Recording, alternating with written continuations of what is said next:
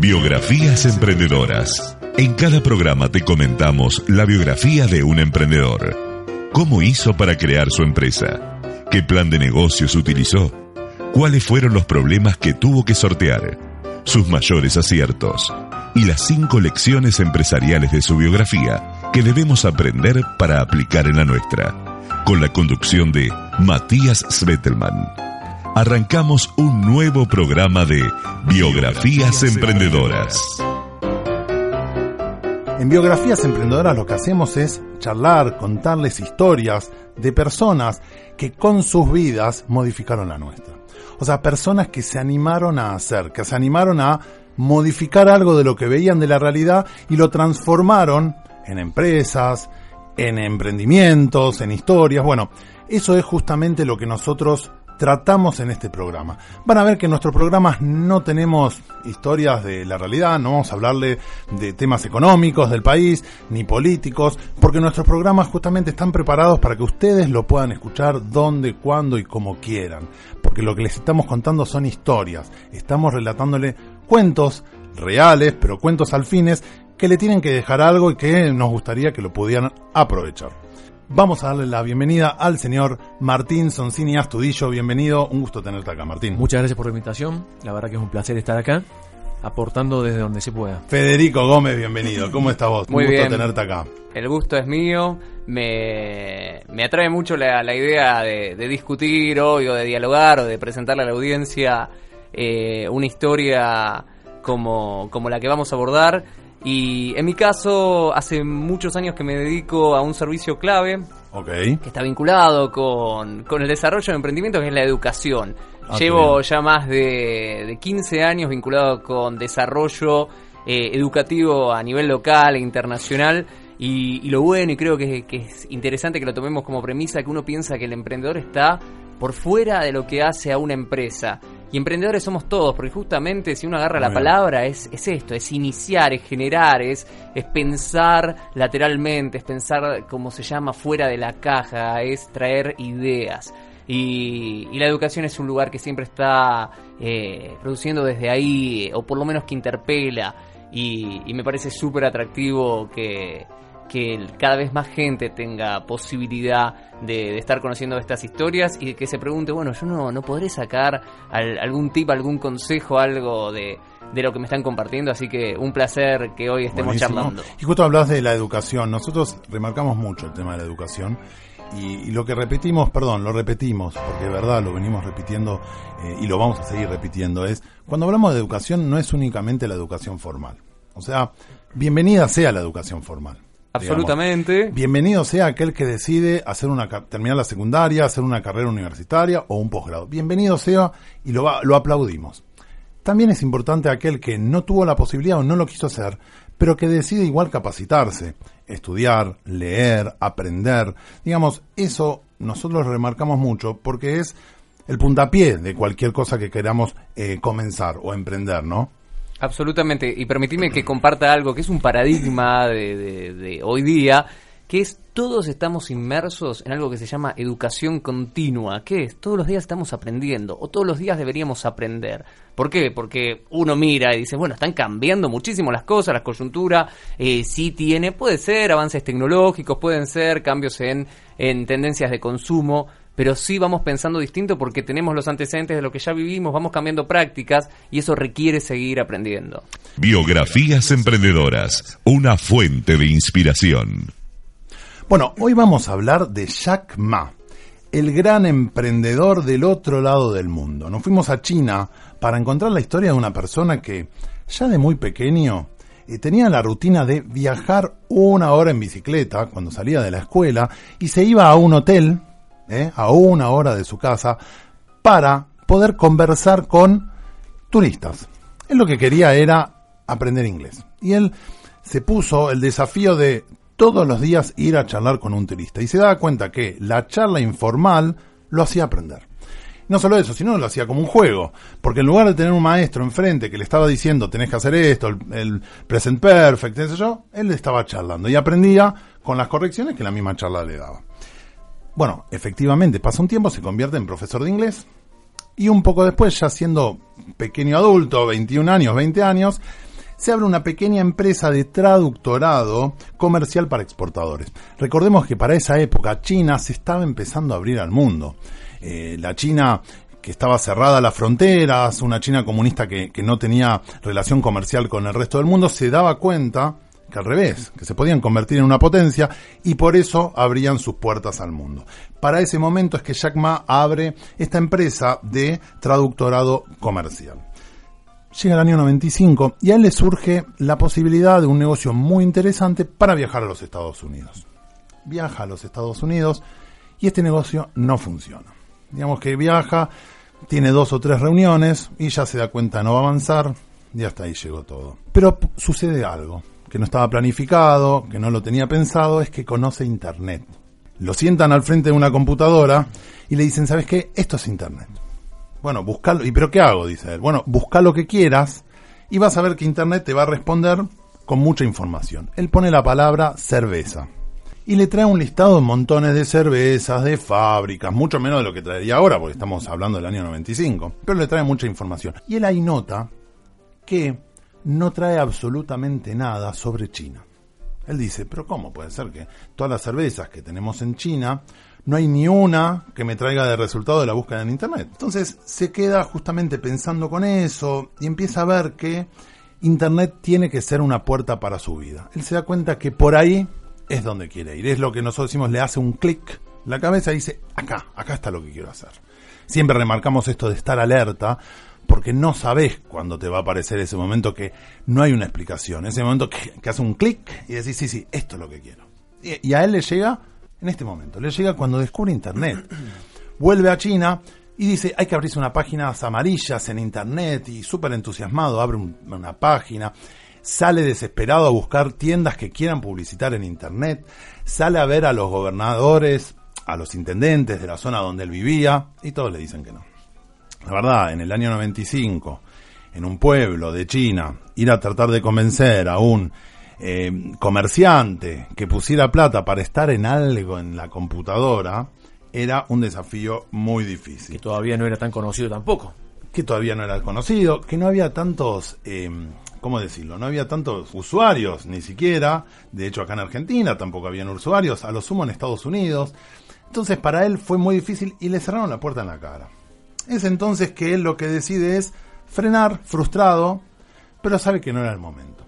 Entonces se pone en un empleo público y se queda ahí por cuatro años, hasta el año 99. En el año 99 ya empieza a ver que la situación en Internet era otra, era la burbuja de Internet, eran los millonarios instantáneos, era Yahoo, era Google, eran un montón de, de sitios y él dice, basta. Entonces llama a 17 amigos, en total eran 18 con él, y dice, muchachos, vengan a mi, a mi departamento, vamos a abrir una página de internet.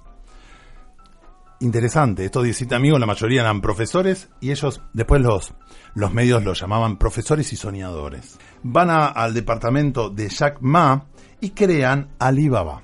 ¿Por qué Alibaba? Porque él tenía la idea de que el, el, el usuario iba a decir ábrete sésamo y va a poder llegar a un montón de información que en internet no se encontraba sobre China. Es entonces que lo que empieza a hacer él es a, conectar exportadores con importadores. Exportadores de productos chinos con importadores del resto del mundo.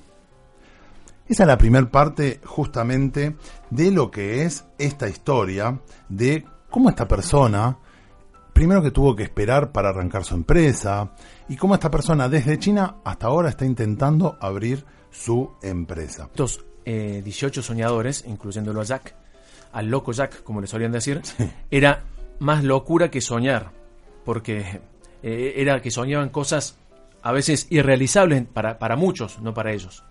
Pero bueno, con respecto a los, a los objetivos o las ideas que tenían para los próximos 10 años, uno, por ejemplo, era el que acabas de decir, no solamente buscar productos locales para vender localmente, sino expandirlos al mundo.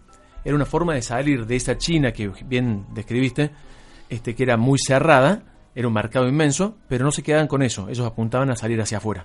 Ok. Este, después, copiando más o menos el modelo norteamericano, este, todas estas empresas tecnológicas ubicadas en Silicon Valley, este, están buscando de copiar esos modelos, esos espíritus, pero sin dejar de ponerle la impronta china. Este, en un primer instante también decían que la idea del 8-17 o las 8 horas diarias no era un modelito que iba a servir, pero al mismo tiempo decían, si uno tiene esfuerzo y orden, tampoco hace falta matarte, porque el trabajar, Claro. trabajar, trabajar es matarse. Claro. Lo más importante, decían, era el foco, la ambición, y si te caías, como se cayó, y vos lo que diste perfecto recién, volver a levantarse y quizás cambiar la estrategia, pero no cambiar la ambición.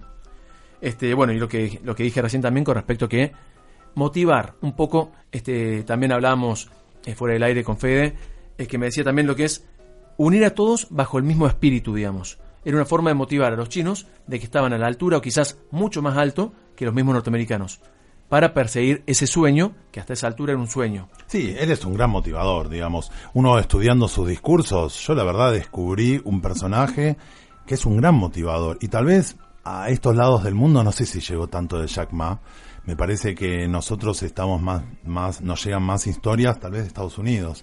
Eh, y la verdad que, que este tipo es realmente visionario. Estuvo el año pasado o el anterior estuvo acá en Argentina. Estuvo, estuvo acá en Argentina y lo, lo importante de esto es que siempre nosotros nos agarramos y es casi una frase de manual que, que nos dicen, bueno, muchos ven mis logros, pocos mis sacrificios, ¿no? Y si Está hacemos una revisión de, de los años que lleva apostando, que ahora escuchándonos creo que, que lo importante que sale es pensar que en el 95 él ya empezó con este foco. Dijo, no era mi momento.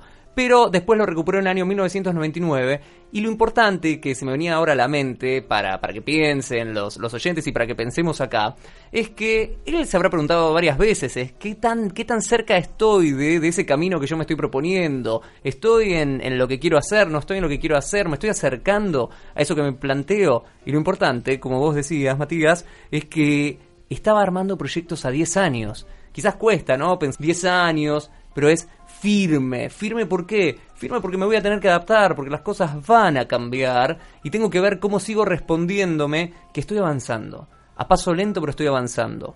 Eh, para muchos debe ser una persona desconocida, Jack Ma. Y bueno, estamos descubriendo una persona que es realmente muy interesante de conocer. Vamos a, nos quedamos en el año 99, que él ya estaba en la casa con los compañeros, empezando este Alibaba que estaba recién naciendo. Él habla, y es muy interesante esto, ¿no? Él habla del concepto de la nave. Él quería crear una nave. Y cuando vos lees un poco qué quiere decir con eso, él lo que decía es, miren, yo no sé cómo nos va a ir. La verdad no sé si lo que, lo que estamos ahora empezando con esta Alibaba va, va a ser lo que realmente vamos a hacer o vamos a tener que girar y virar para otro lado. Pero necesitamos tener una estructura que nos permita hacer esos cambios. Si yo no cuento con un equipo, porque al fin y al cabo la nave no deja de ser un equipo, es muy difícil que yo pueda cambiar el, rumbo que quiero tomar. En cambio, si yo estoy seguro del equipo que tengo, puedo cambiar el rumbo y puedo decir, che, muchachos, ¿saben qué? En lugar de ir para allá, vamos para allá. Hago un cambio ro- rotundo de 180 grados y el equipo va a responder. Entonces él hace muchísimo hincapié con la nave. Tenemos que crear una nave, tenemos que crear algo que una estructura que nos permita ir decidiendo hacia dónde queremos ir. Sí, con, con respecto a eso, también cuando él decía de armar ese equipo, decía de rodearse de expertos. Que supuestamente que no busques a una persona que quizás, sí, en realidad él, eh, en una de sus charlas justamente que estuve escuchando, muy interesantes, decía, si de repente el líder sabe más de ciertos temas que sus subordinados, digamos que sus que su grupo, Sí. es un error. Vos tenés que rodear de gente que sepa mucho más que vos sobre eso y apoyarte en ellos. Y justamente el líder termina motivando, uniendo, enfocando hacia dónde va. Y otro tema también decía de que Perdón, pero eso está, es genial lo que acaba de decir.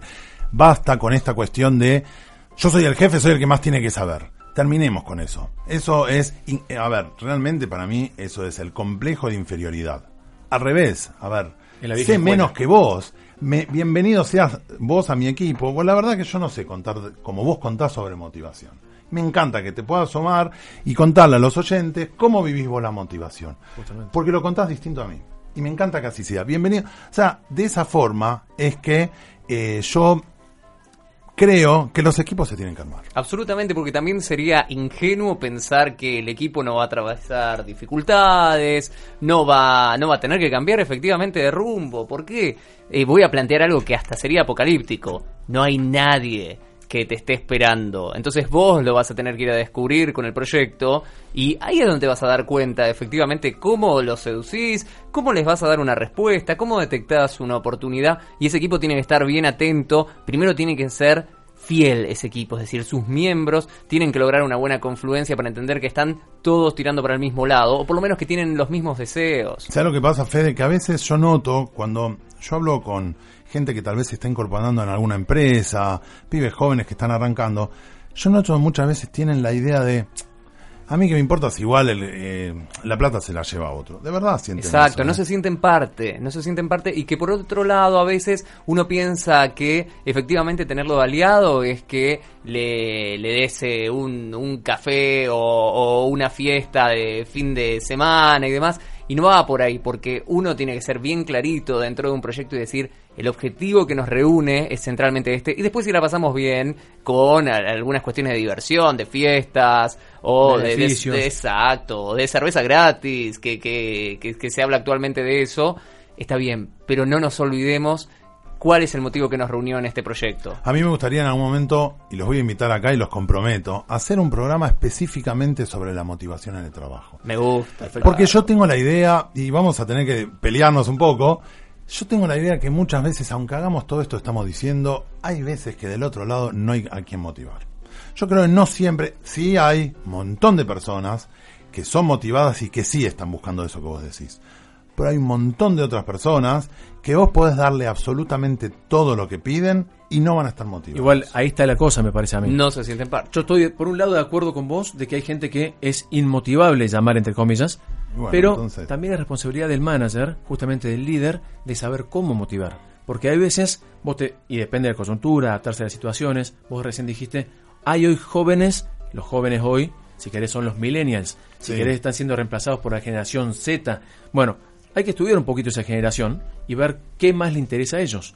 Porque lo que nos interesaba quizás a la generación X, a los, a los baby boomers o cualquier tipo de generación, no es lo mismo que le interesa al otro.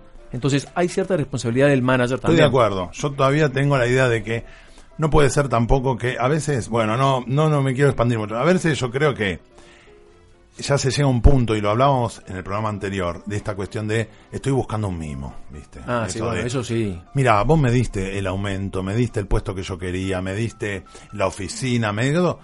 Pero yo estaba buscando más que todo un mimo, ¿viste? Y, ahí, y yo lo he escuchado esto. No es que me lo he escuchado de historia, no, a mí sabes que no me convenció porque yo quería un reconocimiento y a veces no saben lo que quieren. Es que se termina negociando mal si uno se pone a pensar. Yo quiero plantear una hipótesis y de esta me hago cargo, que creo que lo que tenemos en crisis también es el escuchar. Por supuesto que el escuchar lleva bastante tiempo, es, es hay que dedicarle y quizás no se puede hacer en el uno a uno más si uno está coordinando eh, grandes equipos o grandes plataformas que, que hace difícil atender las particularidades. Pero creo que estaría bueno que, que- se invite a escuchar un poquito de los dos lados, ¿eh? tanto del que está pidiendo como aquel que puede ofrecer, porque esto es casi mutuo, porque ambos en un acuerdo que hagan, a pesar de que sea bueno, vamos a suponer un aumento para un empleado, bueno, se supone que también está haciendo un acuerdo con su empleador para manejarse en esta nueva etapa que requirió eh, de, de un aumento como acuerdo de otra manera o con nuevos desafíos o en una nueva instancia. Entonces es una escucha mutua con un acuerdo, también vuelvo al punto, un acuerdo fiel, un acuerdo que ratifique estamos en el mismo en la misma nave. Está. Estamos Igual- ahí. Igual lo que decís justamente y volviendo al tema de nuestro amigo Jack Ma, justamente lo que le decía era no ser, no seguir el líder. Eso quizás era una, una escuela anterior a la, que, Claro. a, a la que necesitamos hoy. Es seguir una idea. Vender bien la idea, que la compren bien y no- que no se entienda, que no se malinterprete el vender y comprar. Es en el buen sentido y que de esa manera hay una cohesión y una fidelidad y una confianza en el grupo. Biografías emprendedoras con Matías Svettelman. Muy bien, entonces vamos a terminar la historia de Jack Ma. Estamos justamente que él habla de la nave, la crea, y mientras él está creando Alibaba, en Estados Unidos se empiezan a asentar Yahoo, eBay, Google, o sea, empiezan a darse cuenta. En Estados Unidos dicen, "Paren, nosotros también queremos ganar el mercado chino. Es entonces que eh, Alibaba empieza a crecer mucho. Y ahí es donde Jack Ma dice, no, ya que están viniendo norteamericanos acá, yo quiero mandar un equipo a los Estados Unidos. Y divide la empresa. Él deja en China a lo que es recursos humanos, atención al cliente, y manda a Silicon Valley, manda lo que es, busca programadores en Estados Unidos, busca ingenieros, bueno. ¿Qué es lo que ocurre en este punto? Es, las empresas se convierten en dos empresas que competían entre sí. O sea, el grupo de Estados Unidos competía con el grupo que había quedado en China. Y el grupo chino miraba con malos ojos a que existiera un grupo en los Estados Unidos. Y la verdad es que no logra avanzar. Y él no logra, teniendo en cuenta que los costos subían, que no estaba generando ingresos, por más que sí tenía inversiones, él se da cuenta al poco tiempo que había cometido un error. Él dice, nosotros tenemos que quedarnos en China. Y dice, demos paso atrás. Así que despide a los empleados que había contratado en los Estados Unidos y se decide quedar en China. Claro que esto es un mensaje, obviamente, nunca nada es gratis, es un mensaje que eh, en China es tomado como un fracaso, los medios empiezan ya a darle la espalda y a todo esto, para colmo, eBay se, eh, se para muy fuerte con aquella famosa CEO que era Meg Whitman, se, asienta muy fuerte en China y empieza a ganarle cada vez más terreno. Como si esto fuera poco, estamos hablando ya del año 2002, tienen a eBay en China, él que tiene que eh, despedir a mm, casi el 40% de sus empleados que estaban en los Estados Unidos, y a todo esto uno de sus empleados trabajando le, eh, se ve infectado por un virus que había en aquella época que era el SARS, un virus muy peligroso, por lo cual las autoridades chinas dicen, señores, todas las personas que estuvieron en contacto con, esta, con este empleado tienen que quedar en cuarentena. O sea, que no solo tenía eBay en China, sino que las autoridades sanitarias le dicen, se tienen que quedar todos ustedes en sus casas. Así que desesperados se llevan los servidores, se lo distribuyen entre los empleados y cada uno se queda en su casa. De hecho, ahí cuentan que eh, cada tanto las autoridades le hacían seguimiento, tienen fiebre, no tienen fiebre, porque tenían que frenar el virus, no, no los podían permitir que se relacionaran con otras personas, porque los podían contagiar. Así que él estaba en un momento que era terrible. Tenía eBay en China, había despedido a la mitad de su gente y estaba con un virus que no sabía si iba a contagiar a toda su empresa y no lo dejaban de salir de su casa.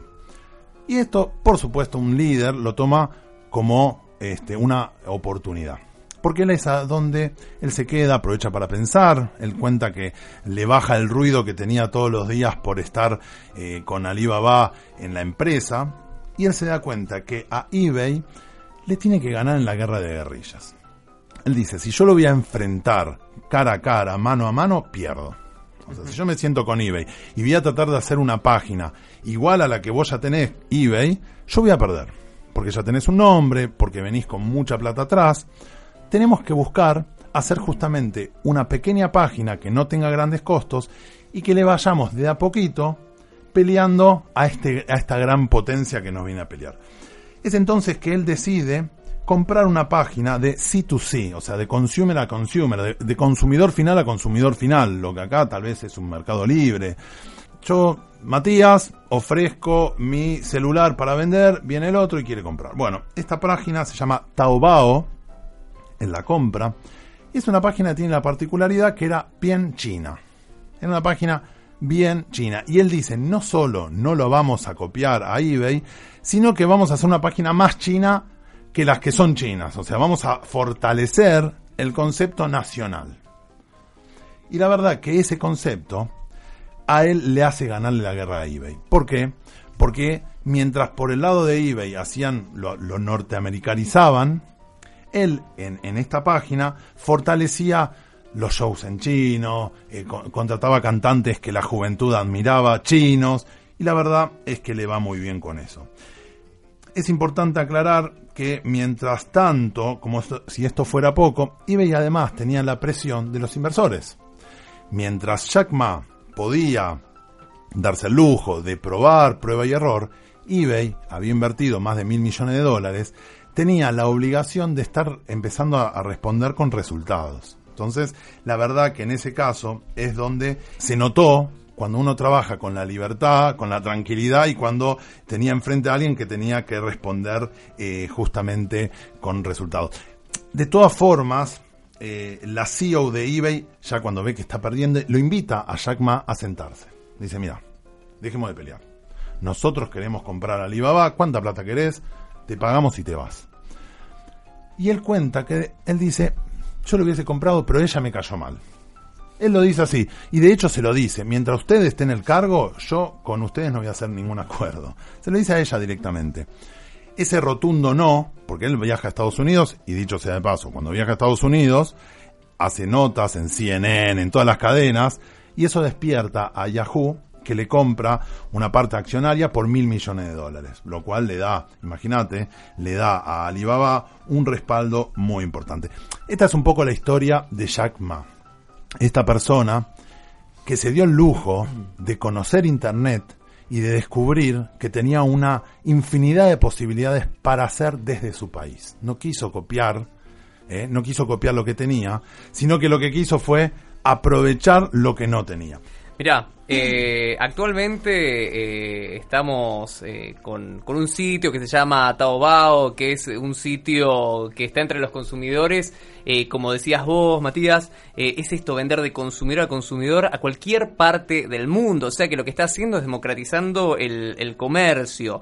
está entre los 20 sitios más visitados del mundo. Imagínense la cantidad de sitios que tiene el mundo y está entre el top 20 y eh, está, está ofreciendo mil millones de productos online. Eh, después a la par, la compañía lo que tiene, que ustedes seguramente conocerán la versión local, como mencionó Matías, que también tienen un lo que se llama una plataforma de pagos. Ellos tienen Alipay, que es una empresa que está garantizando los, los pagos en línea, es decir, que con las transacciones que se hacen yo ya pueda resolver la compra porque eso es clave en una plataforma. Es, esto se llama en, en, tiempos calientes, quiere decir, quiero, quiero comprar y si me la hacen fácil lo voy a comprar. Y eh, para que se hagan una idea ustedes, eh, todas las, de, todas las transacciones, más de la mitad se hacen por Alipay y lo que tenemos en, en, esta, en esta cuestión de tener un, de contar hoy con una plataforma fuerte, un tip que es inicial, que eso es súper importante. Y vuelvo al punto de la nave que me parece central en esta historia, es que él dijo, ¿cómo voy armando una red? ¿Cómo empiezo a competir?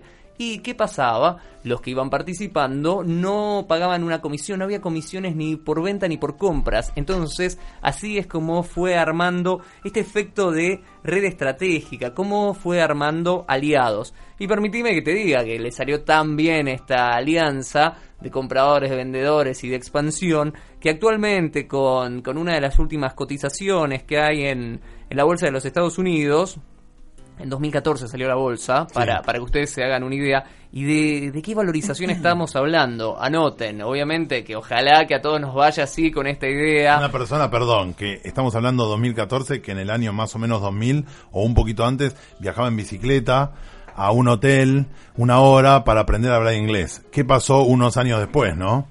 ¿Querés que te diga? Por favor. ¿En cuánto anda? 25 mil millones de dólares. Esa es la valorización del grupo Alibaba en este momento. Eh, le fue bien, pero lo importante de esto es que, que no se la cree, que sigue, que sigue trabajando, que sigue innovando no lo estanca. Y ahora repasamos las cinco lecciones empresariales de esta biografía. Bueno, muy bien. Entonces, ¿qué nos deja todo esto que estuvimos charlando, de, de conocer un poquito a Jack Ma? ¿Y qué nos deja esto? Porque siempre lo que nosotros queremos es Está bien, nos vamos con una historia, conocen a una persona que se iba en bicicleta a un hotel a aprender inglés, recién Martín trataba de sacar el número de qué rédito le dejó cada viaje en bicicleta, teniendo en cuenta que ahora tiene 20 mil millones de dólares. Pero bueno, ¿qué nos deja esto? La primera lección empresarial, liberate del 8 a 18 liberate de esa idea. Si vos vas a salir con un proyecto tuyo que te apasiona, que te encanta, que tenés fe, bueno, liberate de la idea de lo tengo que hacer de 8 a 18. Esto no quiere decir que tenés que trabajar 20 horas por día, sino quiere decir de, mira, hoy tengo que darme 20 horas trabajando, mañana otra vez no trabajo, porque no me surgió. Pero me libero de esa estructura que tenemos desde que somos chicos, que hay que cumplir el horario. El horario es de 8 a 18. Después tal vez en esas 8 a 18 estoy 4 horas charlando con un amigo, leyendo el diario. Liberémonos de eso. Es sacar esa estructura, justamente lo que decís vos. La palabra estructura es clave. Porque él al mismo tiempo siempre aclara que no hay que trabajar, trabajar, trabajar y solamente trabajar porque te vas a morir triste, decía. Una cosa así. Perfecto, perfecto. Decía, enfócate en ese tiempo. Pero si vos estás pensando, me estoy por ir en un ratito, o eh, a qué hora salgo, no. Dedícate al resultado, a buscarlo, a, sacarlo, sacar una idea, llevarla a cabo, trabajar con el equipo, apoyarse uno con el otro es otra forma de, es otro approach, es otra, digamos, perspectiva que le das. Yo tenía un compañero, y lo cuento muy cortito, que yo cuando yo era chico entraba a trabajar, yo estaba contento con lo que trabajaba, viste, cuando uno es chico empieza a trabajar, a ganar la primer platita y le gusta, y apenas me sentaba, este compañero me decía, falta siete horas y nos vamos. Era un preso. Era un preso. Claro. Justamente. Y yo que iba con el entusiasmo, decía, pero pobre este tipo, este tipo, yo ahí tenía 20 años, tal vez tenía 46. Yo decía, pobre tipo, que te- o te decía, faltan cuatro días para el fin de semana, ¿viste? Era un preso. Era estaba sufriendo. Siempre, sufrimiento. siempre le está faltando y nunca va a llegar. Y, y quiero plantear algo que ahora, mientras lo escuchaba Martín, eh, me surgía. ¿Quién dice que cuando te estás duchando no estás trabajando? Tal si cual. tu cabeza sigue funcionando. Justamente. Absolutamente. Eh, la segunda lección empresarial es armemos el equipo. Esto de la nave. Tengamos un equipo de primera, un equipo con los que nos guste trabajar, que no necesariamente nosotros tenemos que ser, y lo vamos a decir en todos los programas, no tenemos que ser los que más sepamos. Sáquense el ego un poco, saquémonos el ego de tener que ser el que más sabe, pero sí el equipo. El equipo para mí tiene que ser de primera, un equipo donde yo me sienta cómodo, porque al fin y al cabo en esos compañeros es donde uno se va a tener que apoyar en las buenas y en las malas, ¿no? Entonces, el equipo es una parte central de esta biografía. y no solamente buscarlo entre los propios. Él también hablaba justamente de buscar gente diferente a uno, hasta en diferentes lugares o ambientes donde uno se desarrolla, porque eso enriquece justamente el grupo. Este, y al mismo tiempo, no busques al más experto. También puedes pe- pensar en potencia. Este puede llegar a aprenderlo, yo lo puedo llegar a aprender.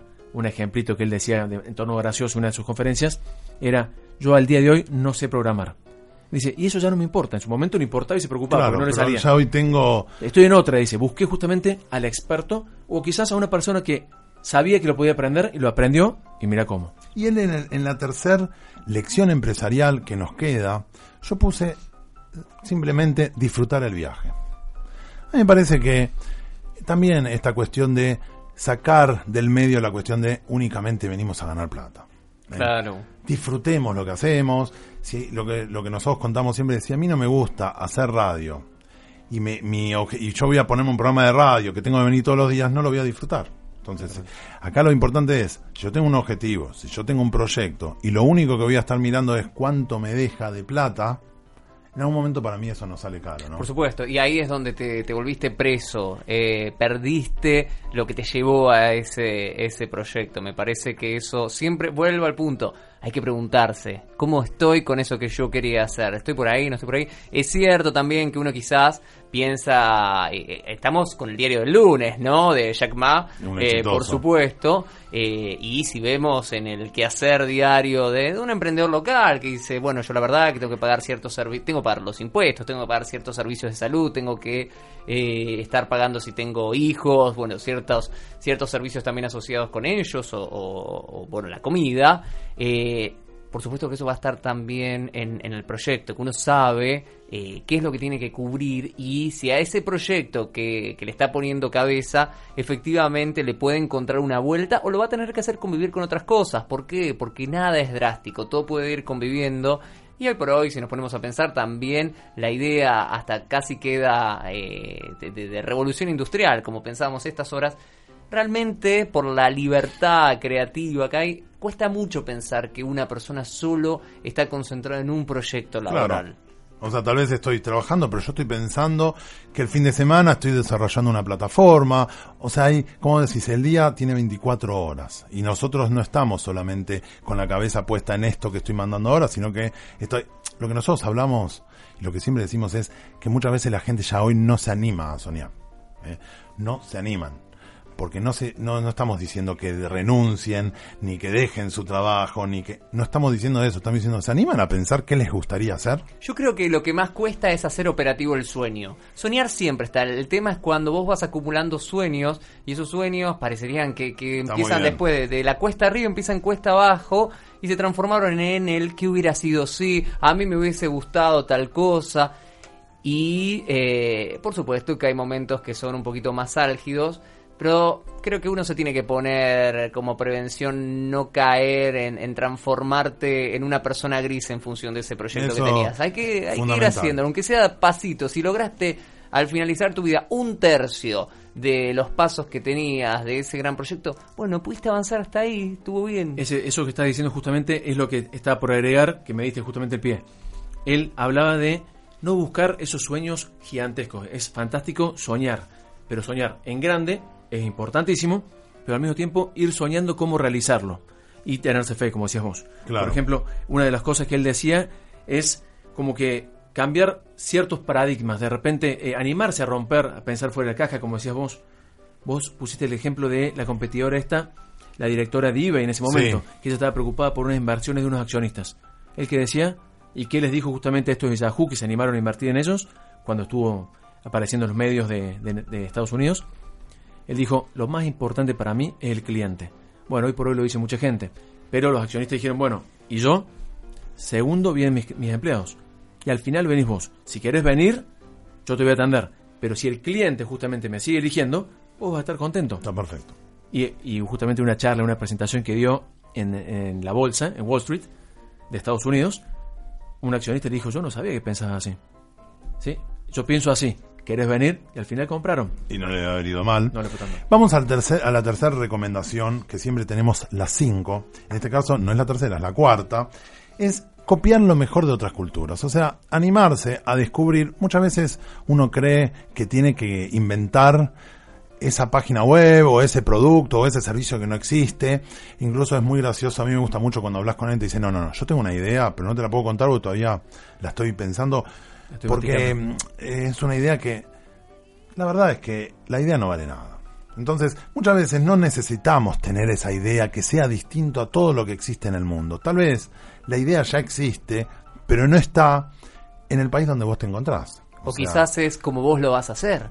O tal vez vos lo vas a hacer, compran vas a por poner eso. tu estilo. Exacto. ¿Entendés? Pero esta cuestión de tener que buscar una idea única, porque de hecho Jack Ma no lo hizo único, porque ya existía eBay, porque ya existía lo que él tenía. Ahora, él tomó de la cultura norteamericana, dijo, mira, vamos a estar compitiendo con tipos que tienen apasionamiento, están apasionados, que conocen lo que hacen, que están ya adelantados a lo que donde nosotros estamos. Tenemos que buscar la forma de competirles, pero queremos ir para allá. Entonces él dijo, para ahí es donde vamos. Entonces, el cuarto consejo es aprender de otras culturas, saber que no te necesitamos tener la idea que no existe en ningún lugar del mundo. ¿Por qué no vamos a tener la idea si justamente puede existir en otro lugar del mundo y acá nosotros lo hacemos y tenemos mercado para desarrollarlo? Aprender de los, oso- de los otros, pero también aprender de nuestros propios errores. También. Justamente hablaba, yo caigo pero me levanto. Y uno de los ejemplitos que decía, en términos de cómo llevar ese sueño a concretarlo, digamos, decía, todos los días aparecen oportunidades, pero de manera continua. El tema es verlas. El emprendedor no se queja. Se puede caer, puede estar un poco triste. El importante es levantarse y ver en cada queja una oportunidad. Si vos resolviste esa queja, ya obtuviste justamente un producto vendible. Y ahora, por último, enfocarse en el valor agregado de, nuestro producto, ellos o servicio. Él sabía cuál era el valor agregado que tenía. Entonces, cuando pensó en, bueno, podemos... No, no, él sabía que su valor agregado, ¿cuál era? China. Él tenía un valor agregado, decía, este eBay, todos los que quieran son excelentes, tienen servicios similares a los nuestros. Yo tengo un valor agregado. ¿Saben cuál es? Yo soy chino. Eh, cualquier otro que venga desde Estados Unidos, donde sea, no es chino. Entonces, yo soy chino. Entonces lo puedo hacer con el conocimiento que tengo por haber nacido acá en China. Ese valor agregado le hizo ganar, le permitió ganarle a un monstruo como era eBay. Señores, hasta acá, y señoras, hasta acá la historia de Jack Ma.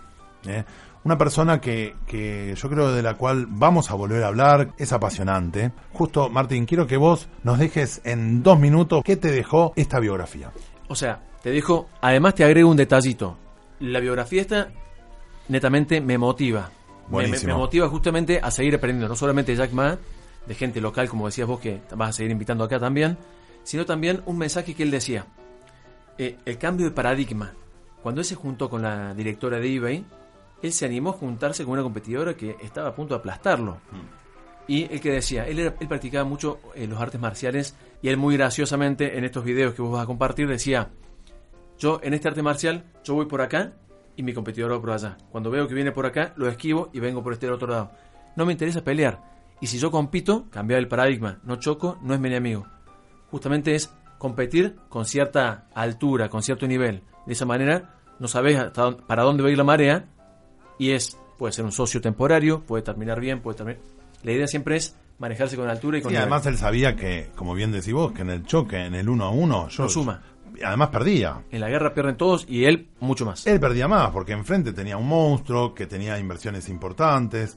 Eh, y por eso es que él plantea, mira, hagamos una guerra de guerrillas, vayamos de a poquito. Fede, ¿cómo te sentiste y qué te deja Jack Ma? Bueno, yo voy a defender el, lugar que siempre me gusta, que es esto de aprender. Es por fuera esto de, estar trabajando en servicios educativos en diferentes lugares del mundo. Eh, es siempre estar con esta predisposición a aprender. Y justamente él, en, uno de sus planteos, lo que señala es que si se encuentra en una reunión y el 90% de los que están reunidos ahí eh, señala que la idea, hay que ir por esta idea, dice, no, no me sirve para nada. Porque si hay mucha gente que está pensando así, de esta forma, seguramente el competidor está haciendo lo mismo. No, hay que salirse de la, de la caja. Eh, y otra cuestión en este sentido sobre las ideas es invertí en cerebro, ponele fuerza a seguir cultivando lo que lo que sabés, lo fortaleces, pero también ampliate, diversificate, reunite con otras culturas, reunite con, con otros, eh, con otros deseos, eh, escapate, anda a hablar con esos que te hablan en inglés y vos no sabés qué es lo que están En diciendo. los hoteles, por ejemplo. Absolutamente. Entonces, ahí está la clave. Y hay algo importante también que, que me pareció muy interesante, eh, que es, eh, no, no, no te asocies a, a un gobierno, no piensas que tu salvación está en un gobierno. Si querés enamorarte de ellos, si tenés fidelidad para con la propuesta, pero no. Son eh, un grupo más con el que te podés vincular, pero no te cases con ellos. Siempre volvé a casarte con esta idea, con esta idea que por supuesto va a mutar mucho, como van a mutar cada uno de, de los que está formando parte de ese proyecto, y siempre volvé a recuperar esta filosofía de la nave. La educación no es solamente la formal, no es solamente universidad, no es solamente posgrado. Por supuesto. Es adquirir eh, herramientas. ¿Qué dijo Jack Ma para justamente agregarlo a, a la, seguir con él en la charla? Él dijo que fue a una de las escuelas terciarias de su ciudad, de su pueblo, que era de cuarta categoría de su pueblo. A su vez, otra, si querés, notita de color. Él no, no lo apli- eh, aplicó, creo que 10 veces a Harvard, las 10 lo rechazaron. y ahora estamos escuchando, escuchen lo que estamos escuchando, a ver si suena. Escuchen, eh. Ciclo de la vida. Jack Ma, cuando hace la primer conferencia, que suene de fondo, el que vaya sonando, cuando hace la primer conferencia, en verdad él hace estos, estos congresos con sus empleados y ya tenía 20.000 empleados. eh. Él dice, quiero entrar con esta canción. Así que me pareció, eh, me pareció para cerrar que tenía que, teníamos que homenaje- homenajearlo un poquito a Jack Ma, y qué mejor de hacerlo con el tema que él sintió que se reflejaba, eh. Eh, el Rey León que presenta a la sociedad a su hijo exitoso y bueno, y eso en él se había convertido. Gracias Martín por haber venido. Muchísimas gracias por la Un invitación. gusto tenerte, ¿cómo te sentiste? Espectacular, la verdad que muchas gracias. Esto es excelente. Agradezco la invitación y, y- y pido por favor que me inviten de nuevo porque la pasé muy bien. Claro que sí. Fede, ¿está bien? ¿Te gustó? Pero me encantó, está buenísimo y, y siempre me parece que, que suma estar teniendo estos diálogos. Bueno, para mí es un privilegio. Muchas gracias, Jonathan, que siempre nos acompaña. Eh, la verdad que sin él no podríamos hacer este programa. Te agradezco muchísimo. Estamos felices de hacer biografías emprendedoras. Nos encanta tener este lugar, nos encanta darnos este lujo. Nos vemos la semana que viene. Chao.